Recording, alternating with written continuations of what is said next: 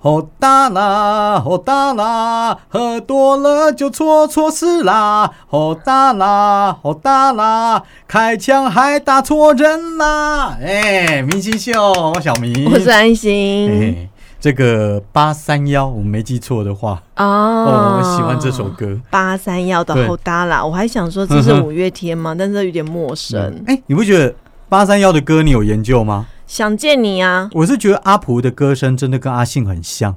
哦我没有研究哎，是哦，因为有一段时间 怎么办聊不起来？哦，没没关系，我自己讲也可以。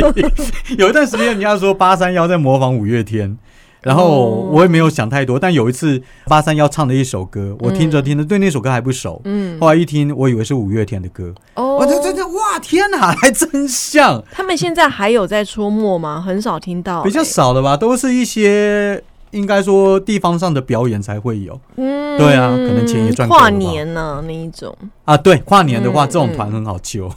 好啦，明星叫，哎，我们刚有自我介绍吗？应该有吧？我也忘了、欸。好，我叫小明。我是安心，OK，那，刚刚唱这首歌啊，呃，跟喝多喝少没有关系。你刚刚的结尾有点可怕、欸，嗯打错人了。对，今天会讲到他，呃，应该说他会红，嗯，其实跟他开枪打错人也有一些关系。啊，对，老实说呢，我我这么想哦，今天我先讲一下，嗯这个家伙叫做陈永志，绰号叫做阿志，阿弟啊，也曾经是十大枪击要犯之一。嗯，啊，反正那个时候就是就那个年代，就那个年代，八零年代，他已经比较结尾了。嗯，他比来来林来福那些都还要再晚一些，而且他的已经快要，取消十大枪击要犯那个时候。呃，差不多。其实老实说哦，在之前我们在节目当中，这个单元叫做“注意，这个男人太狠了噔噔，对对对，”。这个单元里面，我挑的几个都是很红的。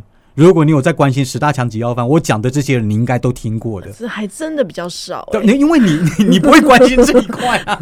像以前我们我们有在看那些什么台湾启示录，会哦，我看台湾灵异事件嗯哼，哦应该也会演吧，像蓝色蜘蛛网应该都会演他们的故事吧？蓝色蜘蛛网呢？对啊，蓝色蜘蛛网不是在讲说你爱我，我爱你，你什么没有，那是后来有点怪怪的。哦是哦一开始的蓝色蜘蛛网是改编台湾的刑事案件。哦，然后他因为演的太写实了，那时候我们还小，是不是国小啊？我知道老师，还说要看我们这一班，不要看蓝色蜘蛛网，我知道了，一句超级经典的台词，嗯，李组长眉头一皱，类似对对对，应该就是那段时间吧。改。编改编那个台湾重大刑事案件，可是因为他都会改化名，所以那时候我们只会看，也不知道那是谁，哦，哎，对你这样子讲，我有印象，是？吧？好像是这样，还有啊，还有一部叫嗯《天眼》哦，哦，天眼那个太久了啦，天眼还是哇塞喊的时阵对啊，很小的时候啊。我哦，我幼稚园哦，我现在都四十几岁了哎，，那为什么我们会看那个啊？所以以前家长都不会限制吼，因为那个时候家长看什么我们跟着看什么。没有，因为那个时候三台，你也没什么好挑的啊。嗯啊，说实在，天眼很好看呐、我印象中好像是，对啊，还有台湾灵异事件。台湾灵异事件就比较后面了啦。天眼是真的，哇塞，汉西尊呢。哦我在跟隔壁同班同学打架的时候，就就有那个东西了。嗯，我印象中我有看过，但是谁演的我忘了。我大概也叫不出来名字，嗯但看到照片会知道。好，那当然，我们前面讲那么多都是真的非常红的。那你知道，每次要做节目，我觉得安心跟我一样有一样的感觉，就是题材其实每次都要花时间去想。嗯，要去整理，要去找，要去写。对，然后找来找去，我也不希望都讲到说人家讲过的，嗯，所以我就从台湾的那些枪击要犯史来找。后来我就发现了一个阿志陈永志，是我就想，哎，这个家伙以我在网络上找到的他的相关资料，我发觉他做的事都很狠哎、哪一个不红？目前介绍每一个都很可怕。对啊，所以之前的都很红啊。嗯但我今天介绍这个是我之前没听说过，但没有想到我一查，我发现哇，这个家伙有够狠。嗯哼，也曾经是十大强级要犯之一。那后来我就想说，好，要不然这集来讲他好了。好，但没想到，嗯我在整理他资料的时候，我发现刚好电视台也在播他的故事。啊，真的哦，社会新闻也在做了。对对对对，嗯没有想到，哎呦，帮你补充一点资料。对，的确啊。好，说到陈永志阿志啊，呃，台中人，台中潭子区人、诶我们目前介绍到现在啊，嗯几乎都是中部，很多啊，嗯。很多都中部，要不然就云林啊、南部啊，难怪那时候都会说中部很乱。是。小时候都说去台中要注意治安。是，而且其实台中就位于中部，你知道有一些 你在讲什么废话？不，对对对对对，哎，对不起啊，安溪是女的，我是男的哦，这也是废话。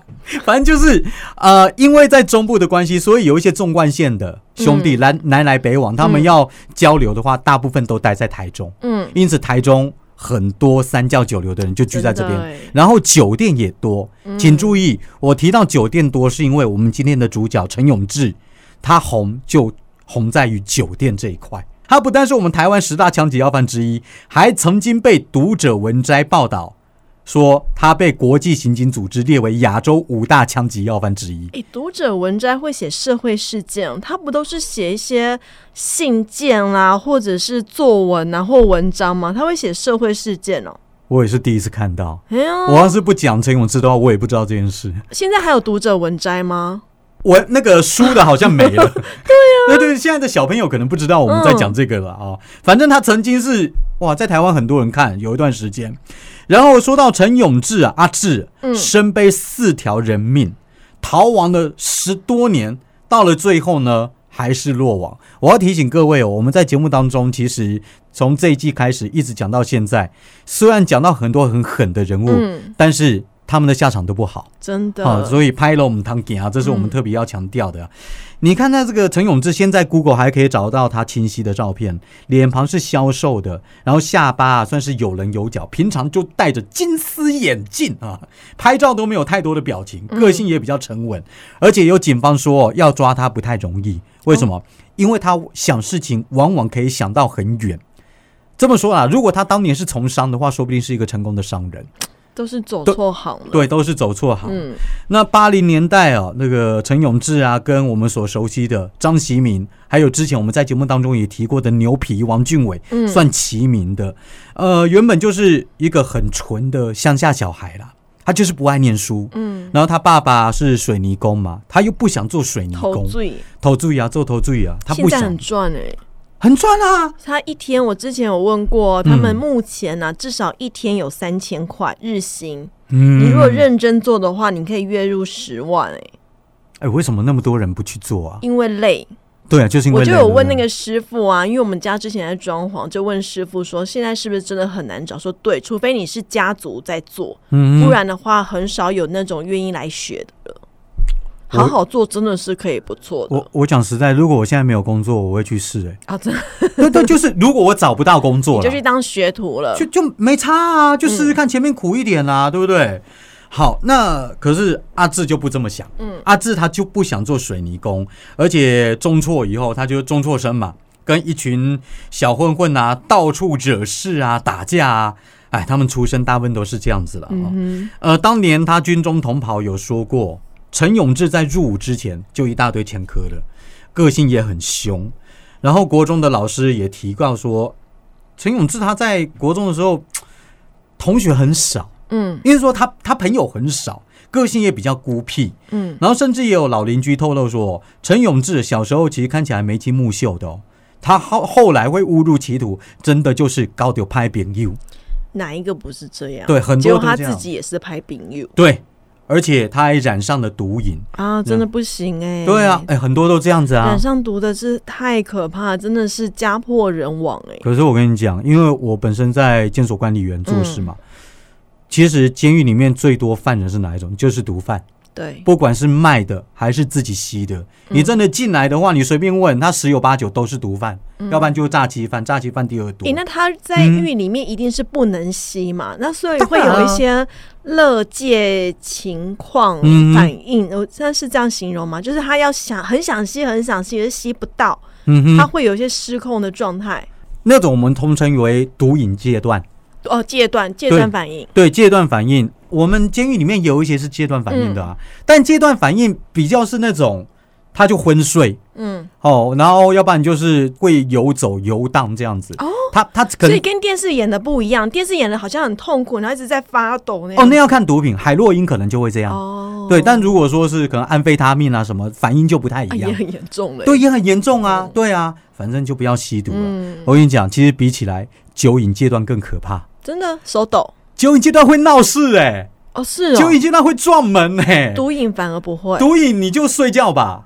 啊，都不要碰了，对，都不要碰，都不要碰了。嗯。可是我要说的是，我在监狱里面，我最受不了的就酒瘾阶段，真的哦，因为骂他没有用啊。嗯。我们现在这个年代又不可能打他，不要他怕我起来吗？啊？可以把他那个束带绑起来吗？呃，如果经过医生允许，这个我们不能还要开医疗证明就对要，而且一绑。不是说无限制绑下去，时间有限的，重视人权的。好啦，真的，我现在不是要聊远，我要聊陈永志，好不好？阿志，他还是在黑道这条路上冒出头了。嗯，然后偶然机缘之下，你知道这种混黑道的，就一定会碰到一个大哥嘛。那个时候在台中市公益路有一个大酒店叫做红珊瑚，现在应该没有了。嗯，呃，还有一个叫东兴路上的新义城，这些路我都知道，这 这些酒店我都不晓得。嗯，然后那边管这些店的有一个老板叫做 Masa。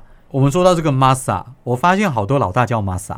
Masa 是日文某个意思吗？我查一下，你继续讲。好，Masa 多埃。那在中部地段哦，提起说很讲义气的又海派的 Masa 多埃，黑白两道都是竖起大拇指的。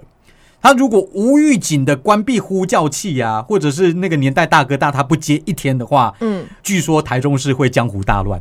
我哦，我不知道有没有那么夸张来啊？，真的有人问过了，嗯哼，帮大家科普一下，为什么这么多台湾那么多大哥叫做 Masa？为什么的确，网络上是有解答。哦 Masa 是源自于日文，那相同的字汉字有胜，胜利的胜，优胜的优，或者是雅痞的雅跟正正字标记的正，这些的发音日文都叫 Masa。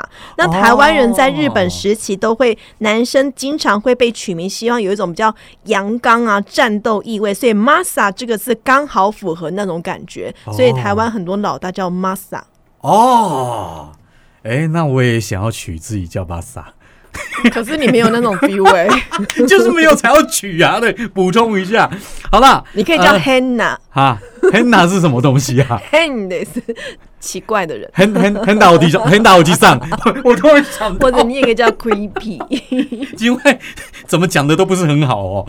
好了，一开始的时候啊，其实我们主角啊阿志陈永志就是一个固定玩店的小店，嗯，但如果说阿志好好跟随我刚刚说的 Masa 多埃啊，在道上，其实他是有机会出人头地，因为我就说他脑袋是心思缜密的嘛。嗯，可惜呀、他没有在这边闯出一片天，他是急着想要飞上天的，结果就在酒店闯下大祸。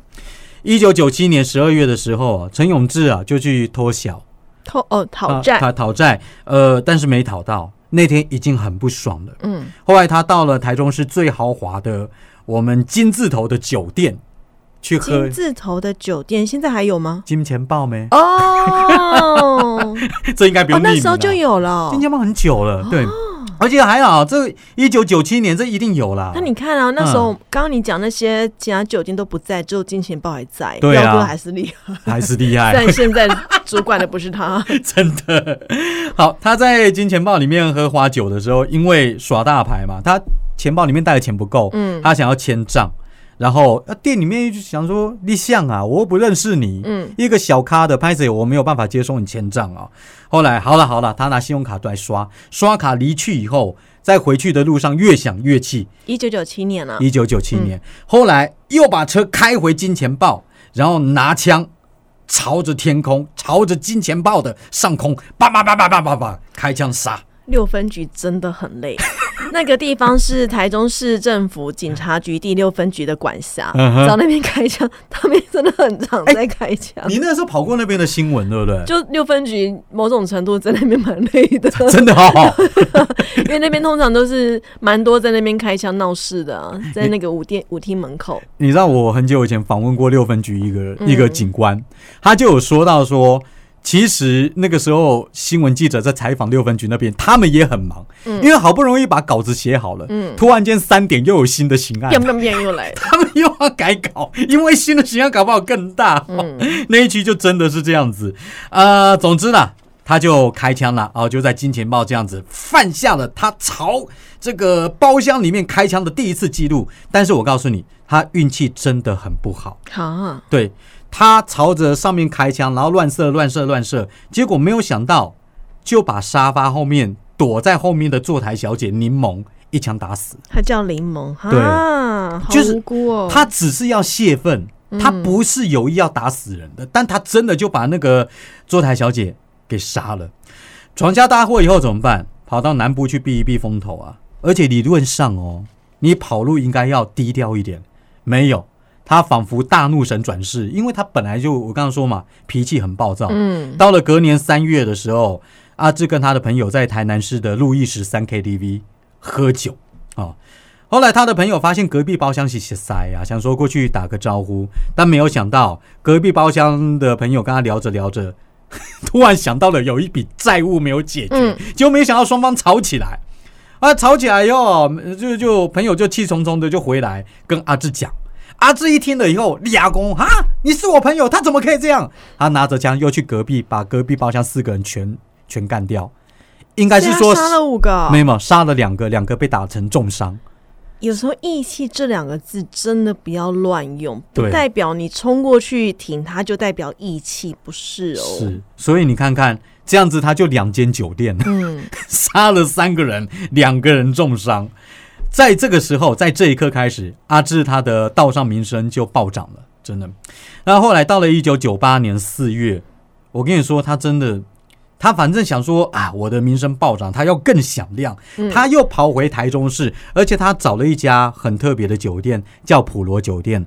为什么说特别嘞？因为他去找他的时候，人家第一天新开张，好，第一天，结果嘞，他拿着冲锋枪，这物资冲锋枪，叭叭叭叭叭叭叭叭，疯狂扫射，扫射几发嘞，一百四十九枪，嗯，用物资冲锋枪还有手枪打的，这一百四十九发、啊、子弹也创下了在酒店开枪子弹数量最多的记录，到现在没有人破。没有。就是朝着单一酒店开枪的最多记录，而且他这一开枪，我跟你说不，要挑战这种记录哦，拜托。拜托不要！而且他这一开枪，他又发生了另外一起事件，嗯，不小心又把另外一个女经理陈小姐给打死，他打了一百多枪，只杀了一个，我觉得已经很厉害，人已经很 很走运了，好。可怕哦。然后后来旁边有一位助理，据说腿部也中弹了，哎，这在当年是很震撼的，嗯，因为新开张的，我跟你说，这一定有老大的花哎。然后黑白两道都有，对对，然后第一天你就给他扫射，那真的是太夸张了，很不给面子。很不给面子啊！连续三起的酒店命案，嗯，而且你看这样子打死了几个人，算一算四个喽，四个人死亡的就四个喽。陈永志也因此被道上称为酒店杀手，因为他哦，专门找酒店的麻烦。，对对对对，但期间哦，他其实后来他有说了，他很后悔不小心打死两个人，嗯，因为他根本不是要杀人，他只是要泄愤。起码其中两间他是这样子想。嗯，好，我要说一下哦，就是我说到这边，其实我不能说陈永志一个人，我刚刚说他打了一百四十九发，嗯后来警方才发现哦，不止他一个，另外还有四个人，其实是五人集团。只是以陈永志为首，所以我们这一集哦，呃，其实要讲的是五个人，其他四个包括了陈旭山、黄朝福、张景武、陈文亮。啊，当然名字大家听过就知道了哈、就就这五个人。呃，普罗酒店一百四十九发就是五个人一起打的哈、其实，在之前哦，大家都觉得说在台中出门会踩到枪嘛哈，好可怕不是哦！出门不要踩到枪，踩到枪哇，有一首歌这样唱。哦，真的哦，其实那个时候警方也很努力呀、在台中市的警方有段时间真的把枪支问题都解决了不少了。我不相信。在在那个年代嗯哦，有警方是这样子讲，都解决了不少，但没有想到陈永志冒出来蹦出这个普罗酒店的这个案子以后，警方那个时候怎么办？俩公啊！嗯，我好不容易把枪支的问题都解决了，你突然冒出一个一百四十九发的，怎么办？我决定一定要把你绳之以法。那时候警方全集中呼吸，就是要抓这五人集团。《鬼所以灭之刃》我还没看完哎，高架村。哎、你知道我在讲什么？我知道啊，我还 我还卡在吴一郎的吴那一集，真的吗还没？看完，慢慢看。我已经看到他们把无产给干掉了。无惨，无产啊，你是没有，他都还没有演到那边。你说漫画？漫画啊，哦，漫画我看完了。我说动画动画他演到那个刀匠村啊，刀匠村，刀匠村我看完了。下一个是要演那个助训练篇呐，哎、其实我很喜欢啊，算了，我不要？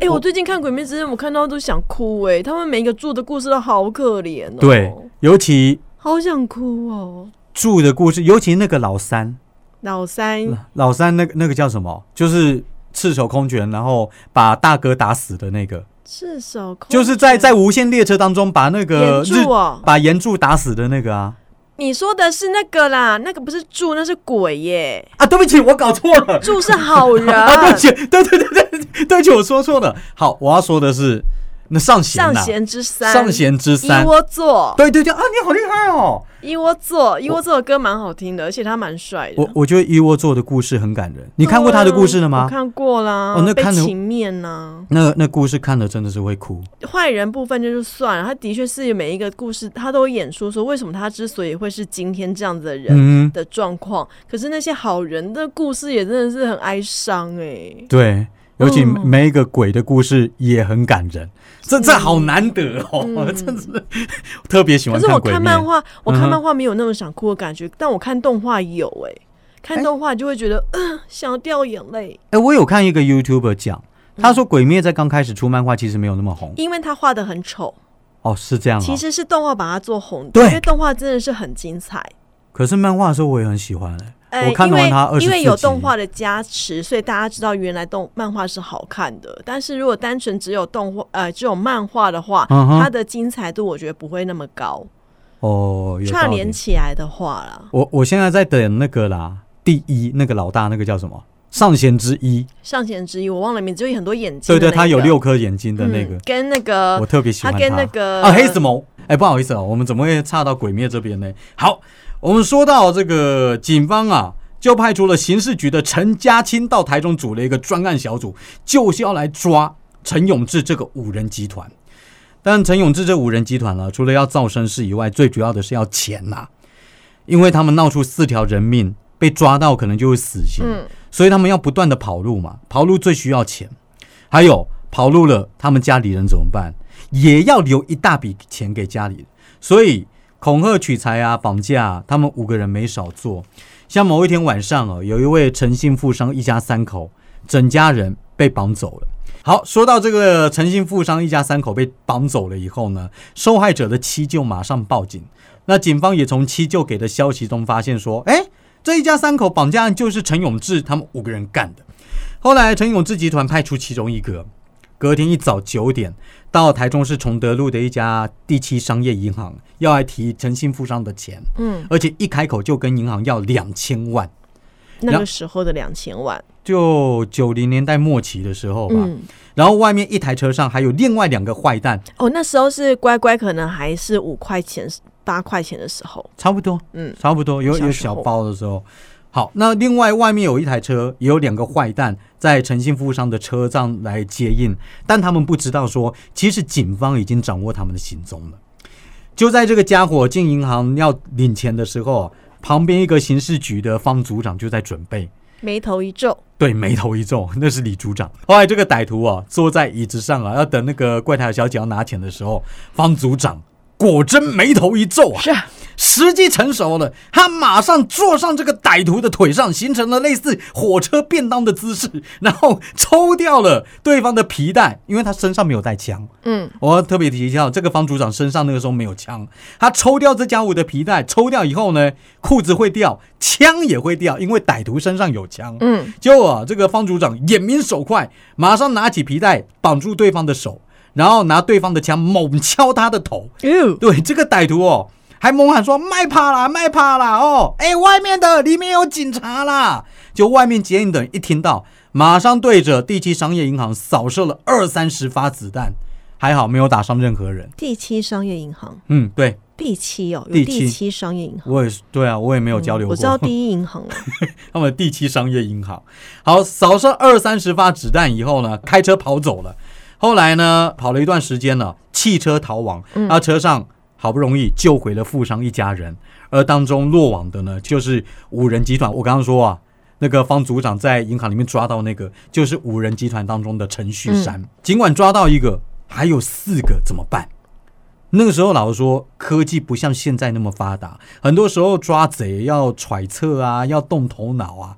但陈旭山老落网以后三个月，三个月之内其实完全没有消息。嗯而且陈永志哦，其实他们会到处跑，什么饭店啊、民宿啊都住过了。而且陈永志真的是，只要一有风吹草动啊，比如说在他住的地方，他只要看到有一个警察经过的话，他们马上换地方。嗯，但警方还是发现了陈永志喜欢住透天厝，然后窗户全黑，防止人家监视他们。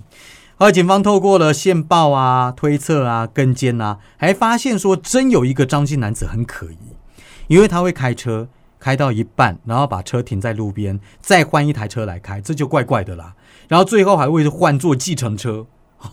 然后再到另外一个地方，最后发现他在哪里下车呢？在台中市天津路四段附近一栋透天座里面。警方啊，马上部署好层层的警力。你你也不确定说是还不是，因为到目前为止都是警方推测。嗯，结果后来他发现说，这一栋透天厝里面，他看到一个熟悉的面孔从里面走出来，就是陈永志。当然，警方不可能全全面直接攻坚，因为陈永志他们的火力非常强大。那个年代、那个时期，只要什么十大强级要犯的话，我跟你说，他们火力都比警方强好可怕这已经是常事的。对，所以警方决定怎么办？拂晓出征，反正你们就住在这边嘛。对。后来在隔天的早晨，差不多六点半左右，警方大举攻坚，哎呦，很顺利哦，直接抓到五人帮当中的其中一个陈文亮，他是第二个落网的。后来虽然说陈文亮啊有说出一些情报，但是不好，嗯因为你陈文亮一落网以后，陈永志他们三个早就溜了。嗯哼，对，你跟警方说啊，他他们通常都待在什么地方？拍谁哦？早就溜了啊！警方就去抓哦，抓不到。后来又过了三个月以后，在一间海钓场有陈永志他们的消息，警方也到了现场，但陈永志真的太机警，他觉得怪怪的，他马上东西收一收就走了。你有去过海钓场吗？没有，我有去过钓虾场，我小时候我爸会带我们去、欸，去钓那些鱼，真的嗯，然后现场会烤来吃，哦。嗯，还蛮好玩的啦，我是曾经我有一个女生朋友，嗯她很喜欢钓虾，而且她喜欢钓虾就是一个人钓。嗯但有一次她真的太无聊了，打电话给我，就突叫我去。然后我过去，我想说我坐下来跟她聊天，她就说你不要吵我，我钓虾很专心。喂，我心我心里面就想说，那你叫我来干嘛？但是他这样讲，我就不好意思吵他嘛，嗯就坐在那边旁旁边，我划我的手机，嗯他就真的很专心钓哦。钓了两个多小时以后，他钓上来很多很多虾，嗯，然后我们两个就把那一锅虾都干掉了。哎、那你在旁边作用是什么？啊帮他吃虾。帮他吃虾，他就是找那为什么不要？到最后关头再过去就好了？就他想要有一个人在旁边吧哎、。我是你老婆，我会生气耶、哦，他跟我老婆超熟，哦，是姐妹淘有有有报备过的话，那就还有有有有，我我我的女生朋友大部分都是跟我老婆哦，，那就好，那就好，不然的话，我觉得这样子怪怪哦。没有跟我老婆不认识的，基本上我也不会讲，没有啦，开玩笑开玩笑。好了，总之哦，在海钓场啊，呃，就发现说陈永志跟他两另外两个同伙。马上上车就溜喽，警方就追在后面。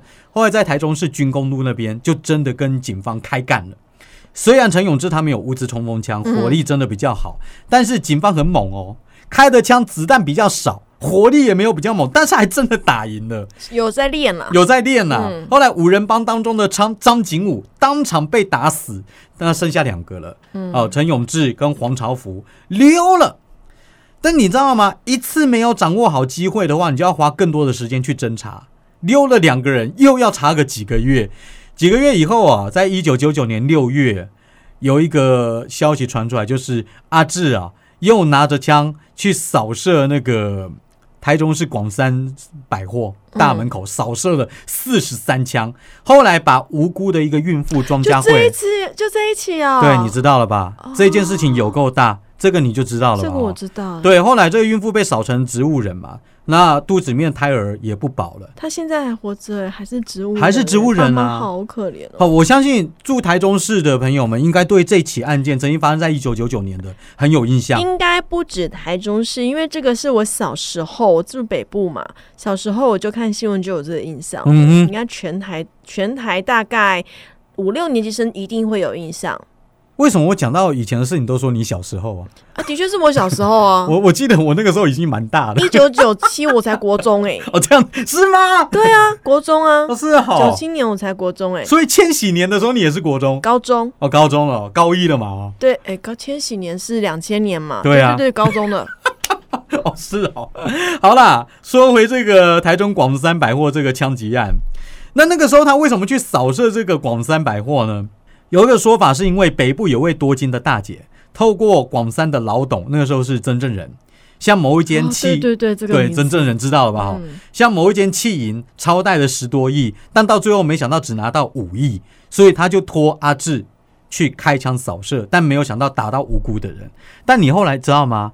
阿志后来还是落网了，嗯，但阿志什么都认，嗯这一条他没有认，他就说。我做的我承认，问到现在我做的我都承认吧，但我告诉你，广三搜狗真不是我干的，为什么？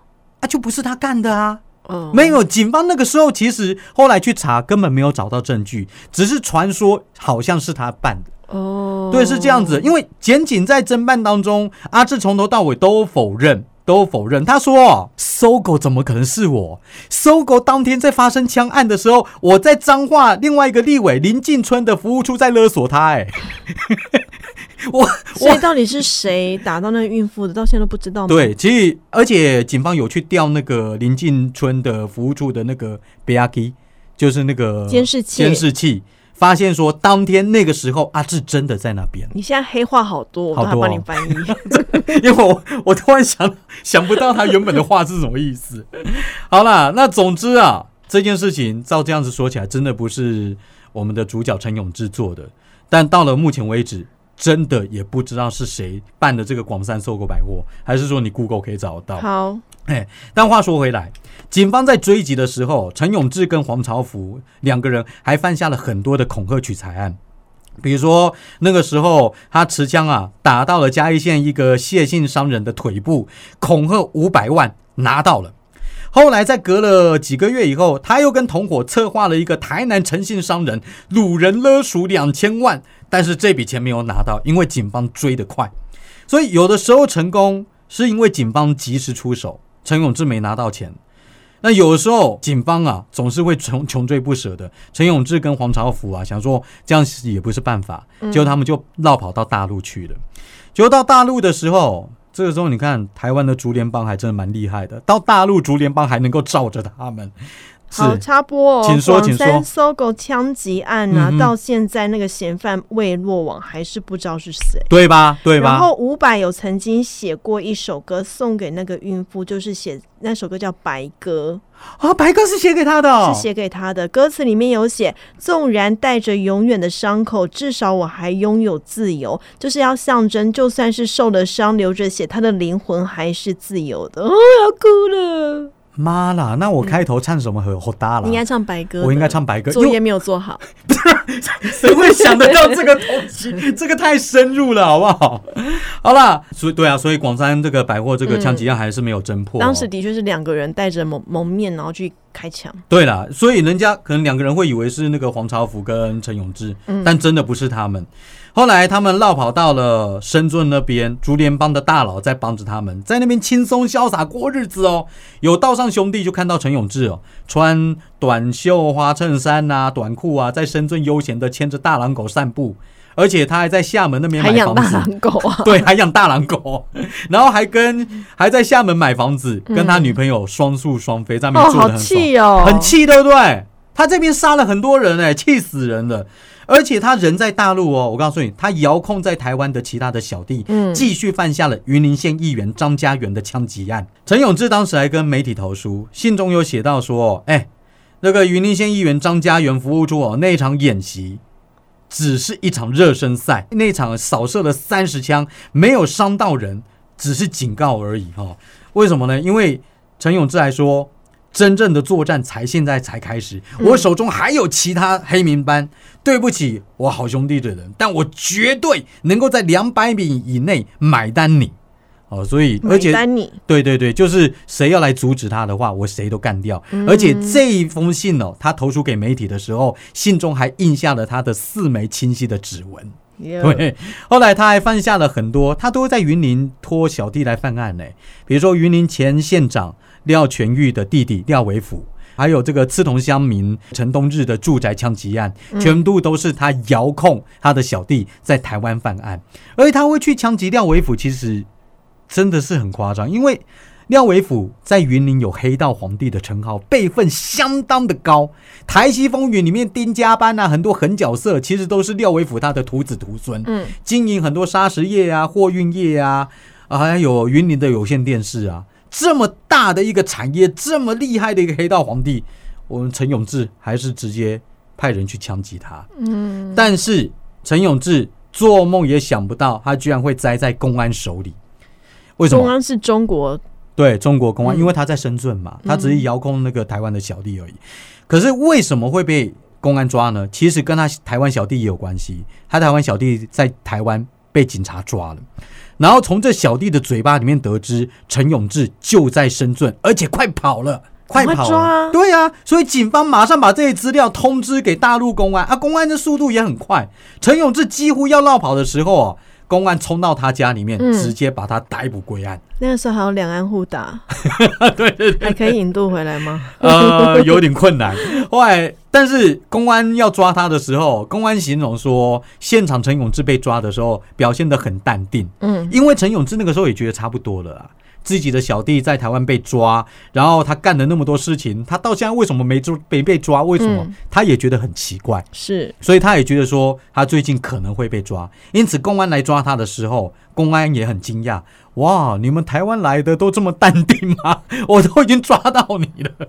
好，总之抓到他了以后呢，也算是结束他逃亡近十年的日子。嗯，可是问题是你看哦，他枪杀那么多人，还遥控了这个小弟在台湾犯案，这种人他后来引渡到了台湾以后，在法庭上会被判死刑吗？理论上会，对不对？在台湾会，在中国应该也会，对，在同中国应该百分之百了，嗯 理论上会，但没有。为什么？首先，他的律师说，因为那个时候法官要民进党执政吗？啊、那个时候快了，阿扁在两千年选上那就不对，，那就还是国民党执政啊，是这跟 face 无关。但我跟你说，他的律师有说，因为法官要办的主要是他当初在酒店杀死人的案子。嗯，但是他说，陈永志到酒店，他大部分都是枪口都是朝上，只是示威，没有想要杀人，他没有杀人杀人犯犯意对只是扫射到过失杀杀人。对，只是误杀。而且检察总长也认为说，案件侦送超过了八年了，已经符合了刑事妥速审判法的减刑规定。哦还为他提起了非常上诉，然后法院也觉得说，陈永志后来他有赔偿家属嘛，而且还皈依佛门哦。这个我是不予置评啊。但是如果有赔偿家属，家属也愿意接受，那好像也我们也我们了站在法律以外的立场，也不能再说什么。是没错，所以最高法院后来逆转，本来是要判他好几个死刑的，嗯，结果最后轻判他二十年，还有两个无期徒刑，反正就不会死。嗯但我跟你说哦，陈永志就这样子落网了，到目前为止还在被关当中。无期徒刑嘛。，对，可是那也差不多了吧，二十五年，也差不多了，二十五年啦，可能再过几年或许搞会出来。不好假释哦。，对啊，嗯他应该不会听到我们这一集吧？难讲啊。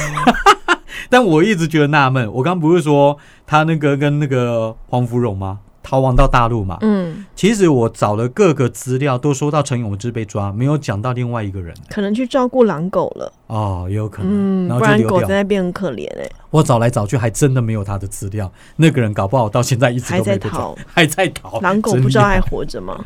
好了，这就是今天我们讲到的陈伟志的故事。陈永志啊，陈永志的故事。把自己的主角记好，陈永志，勇敢的勇，志气的志。对，曾经是十大枪击要犯之一，好不好？还曾经是亚洲五大枪击要犯之一。啊，不要不要不要不要去争这个名头。对，不要。嗯而且我告诉你，下场都不好，好不好？他唯一庆幸的就是这样子，居然没有死刑。嗯，哦，就这样。好了，呃，明星秀，我是小明。我是安心，呃，这一集还讲了很多的鬼灭，莫名其妙啊。下礼拜见，拜拜。来。